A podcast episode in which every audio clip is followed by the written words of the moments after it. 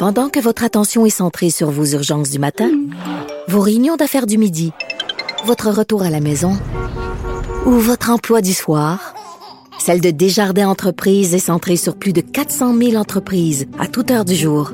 Grâce à notre connaissance des secteurs d'activité et à notre accompagnement spécialisé, nous aidons les entrepreneurs à relever chaque défi pour qu'ils puissent rester centrés sur ce qui compte, le développement de leur entreprise.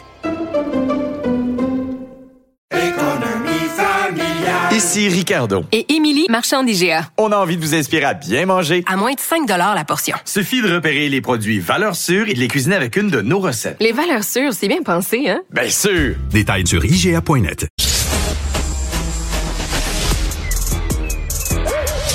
Mathieu Bocoté. Il représente un segment très important de l'opinion publique. Richard Martineau. Tu vis sur quelle planète? La rencontre. Je regarde ça et là, je me dis, mais c'est de la comédie. C'est hallucinant. La rencontre. Bocoté. Martineau. Mathieu, je sais que tu veux me parler du rapport Cloutier sur la liberté académique, mais juste avant, euh, je discutais tantôt avec Normand Lester qui me posait une sacrée bonne question. Il dit, euh, là, on est dans l'eau chaude au Québec, on est attaqué de toutes parts sur la loi 21. Il dit, comment ça se fait que Emmanuel Macron ne prend pas la défense de la loi sur la laïcité québécoise, qui est pourtant beaucoup plus timide que la loi française? On aurait besoin de ce, cet appui-là. Ben, je dirais qu'il faut, faut les, ça serait une, une, claire immixtion dans la vie, dans la vie politique québécoise, c'est euh, et canadienne. Donc, on peut croire que si je le vois en France, il y a une sympathie naturelle pour tout ce qui touche à la laïcité québécoise. Il y a une méfiance et même une critique assez vive pour le multiculturalisme canadien. Mais euh, à moins de vouloir dire quoi, vive la laïcité québécoise libre, euh, les circonstances ne permettraient pas une telle intervention. Je pense que si la France doit se mêler de nos affaires un jour, ça va être quand il va venir un troisième référendum.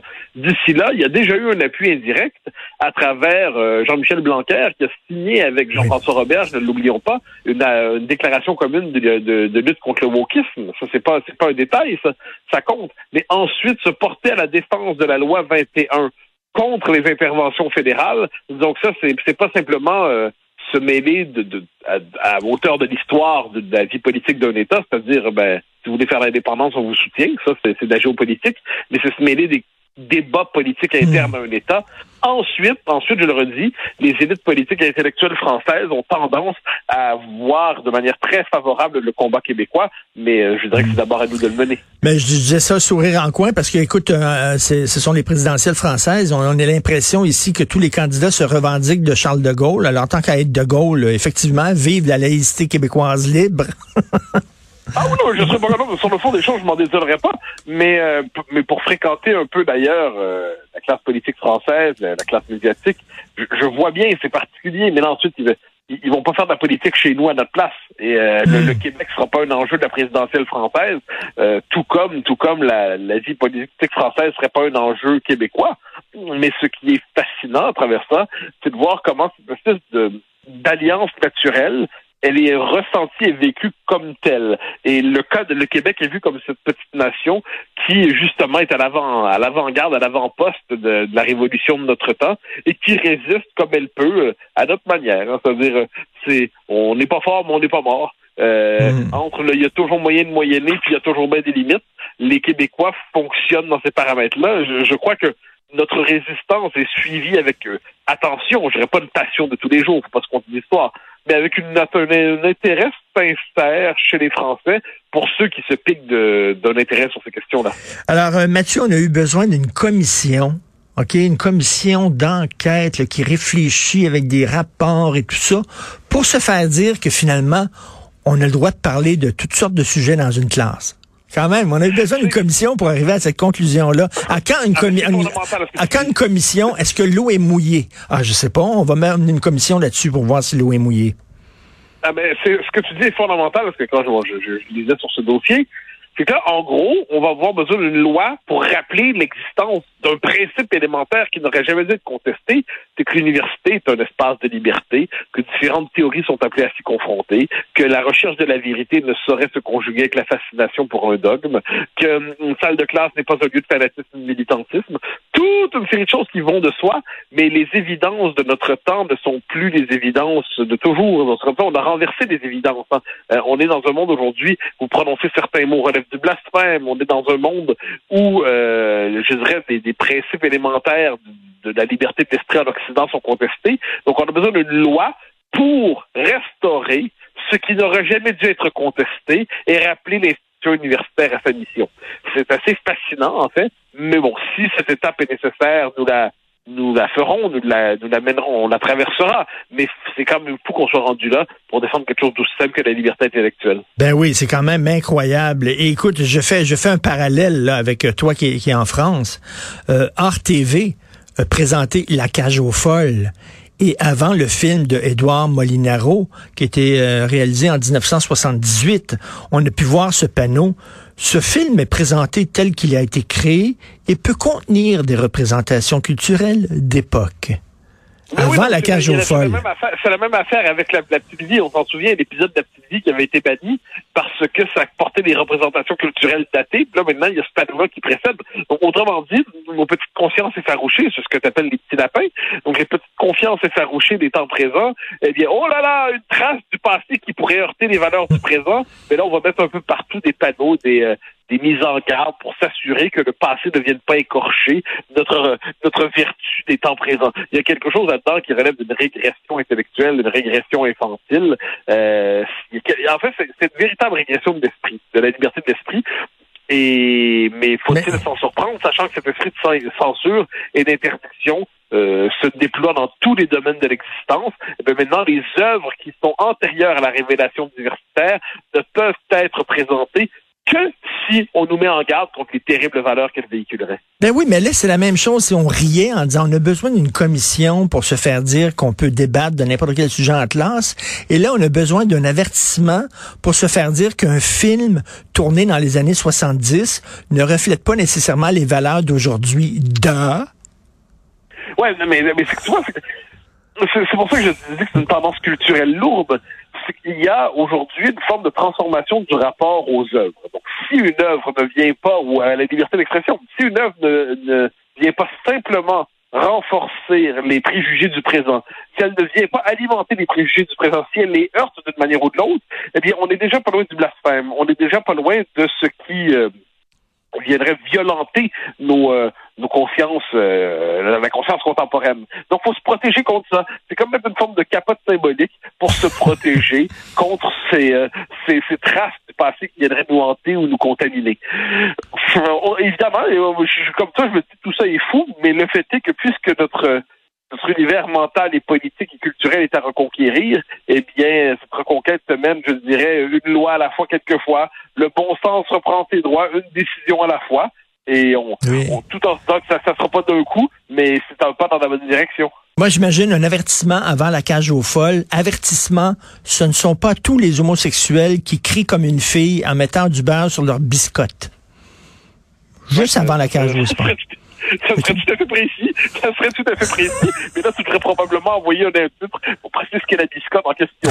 Euh, alors, non, on, on est, on est dans un, il y a quelque chose d'un peu, euh, c'est, on- un monde un peu devenu fou. Euh, j'ai, c'est le- souvent le sentiment que j'ai, c'est-à-dire le rapport au réel, c'est sectionné.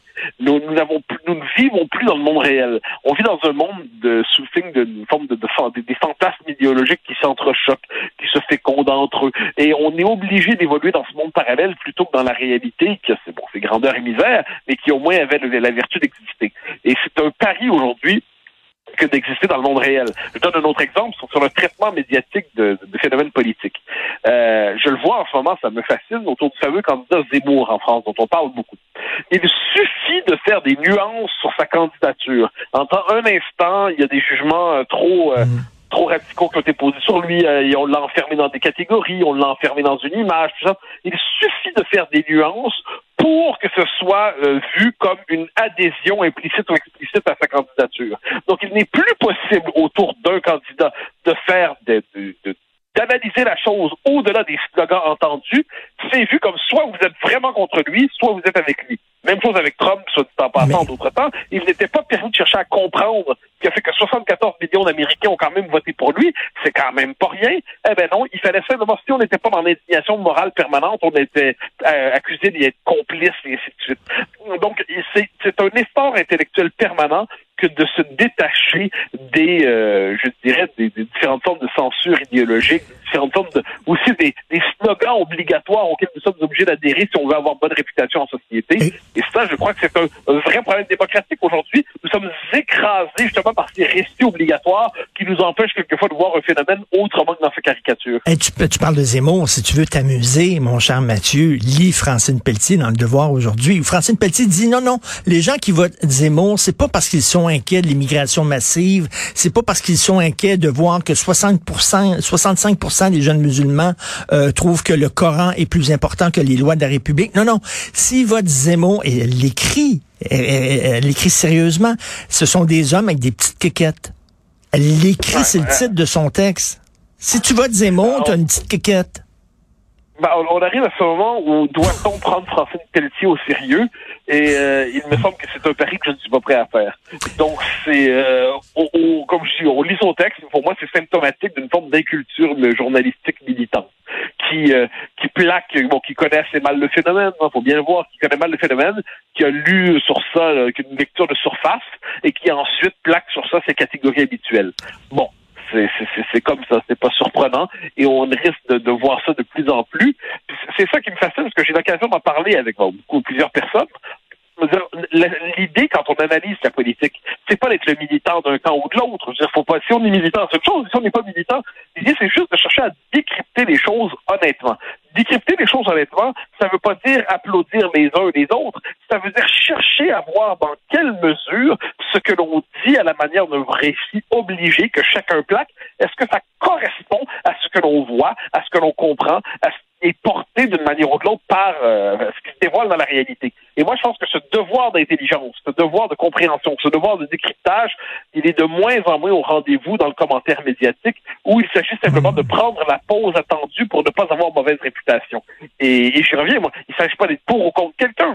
C'est complètement, c'est étrange, surtout quand on est euh, dans un autre contexte politique. Mais ce qu'on voit, c'est cette espèce d'obligation morale et d'obligation de contrainte morale, puis en dernière instance, c'est notre capacité à analyser un phénomène qui, euh, ben, qui se désagrège. Écoute, je vais te parler d'une petite anecdote, mais qui, qui, en, qui en dit long. Et euh, tu as souvent parlé de ça, la déconnexion de l'élite vis-à-vis euh, monsieur et madame tout le monde, où euh, euh, l'élite est très frileuse et très politiquement correct et tout ça, et dit est-ce qu'on devrait pas censurer Lucky Luke, alors que les gens, monsieur et madame tout le monde, trouvent, trouvent ça complètement ridicule.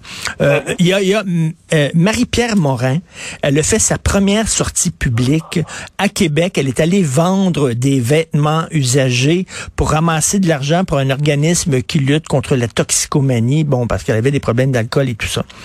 Les gens se sont pointés en masse pour aller la voir. Les gens, se, alors que pendant que dans un certain milieu, bon chic, bon genre, le milieu des médias, le milieu des artistes, elle était ostracisée, puis on lui donnerait plus de contrat, puis elle est toxique, puis ça n'a pas de bon sens parce qu'elle a mordu la cuisse de Safia Nolin. Monsieur, madame, tout le monde a dit, on voit pas de problème avec ça. Il était content de voir Marie-Pierre Morin, puis ils l'ont accueilli avec amour. sais? Ah, mais c'est ça.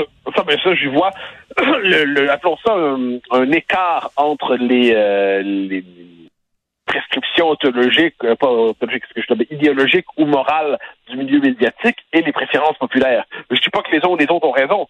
Quelquefois, le milieu médiatique fonctionne en circuit et là, mm. euh, un interdit arrive, un scandale arrive, tout le monde doit se prononcer, tout le monde doit dénoncer, tout le monde doit lancer sa pierre, tout le monde doit lyncher, tout le monde doit lapider. Et c'est mm. nécessaire. Puis là, ce qu'on voit pas, c'est qu'une partie de la population regarde ça en disant, mais qu'est-ce passe exactement? Mais le problème, c'est que la population est aujourd'hui comme attardée, retardée, en décalage, pas assez moderne, pas assez ouverte. Ça devrait la rééduquer pour qu'elle comprenne à quel point telle ou telle chose est grave. Alors moi, sur le cas Marie-Pierre Morin, sur le fond des choses, euh, c'était les c'est une querelle qui m'a toujours semblé euh, étonnante. Manifestement, elle avait des problèmes de comportement. Il n'y a pas de doute là-dessus. Elle a dû se réformer. Pas de doute là-dessus. Fallait-il pour autant décider de l'exécuter à jamais du paysage médiatique? Fallait-il la bannir de l'univers médiatique à jamais? Euh, ça me semblait quelque peu exagéré. Mais ça, c'était c'était pas tant de choses que ça, me semble-t-il, que de dire, OK, ben, elle a des problèmes de comportement, mais on va pas la, la cancel, comme ils disent aujourd'hui. On va pas la bannir socialement. Mais dans un certain milieu qui fonctionne au fanatisme idéologique, qui aime les lynchages publics, il fallait la, la liquider une fois pour toutes. Il fallait pas lui donner la chance de la rédemption, il fallait pas lui donner la chance de la réintégration dans la vie publique. Je pense que le commun des mortels en la matière s'inquiète des jugements lapidaires et définitifs. Ben écoute, on a improvisé autour de plein de sujets, mon cher Mathieu, ce qui prouve que Raoul Duguay avait raison. Tout est dans tout. Merci. Merci beaucoup. Merci Mathieu, à demain.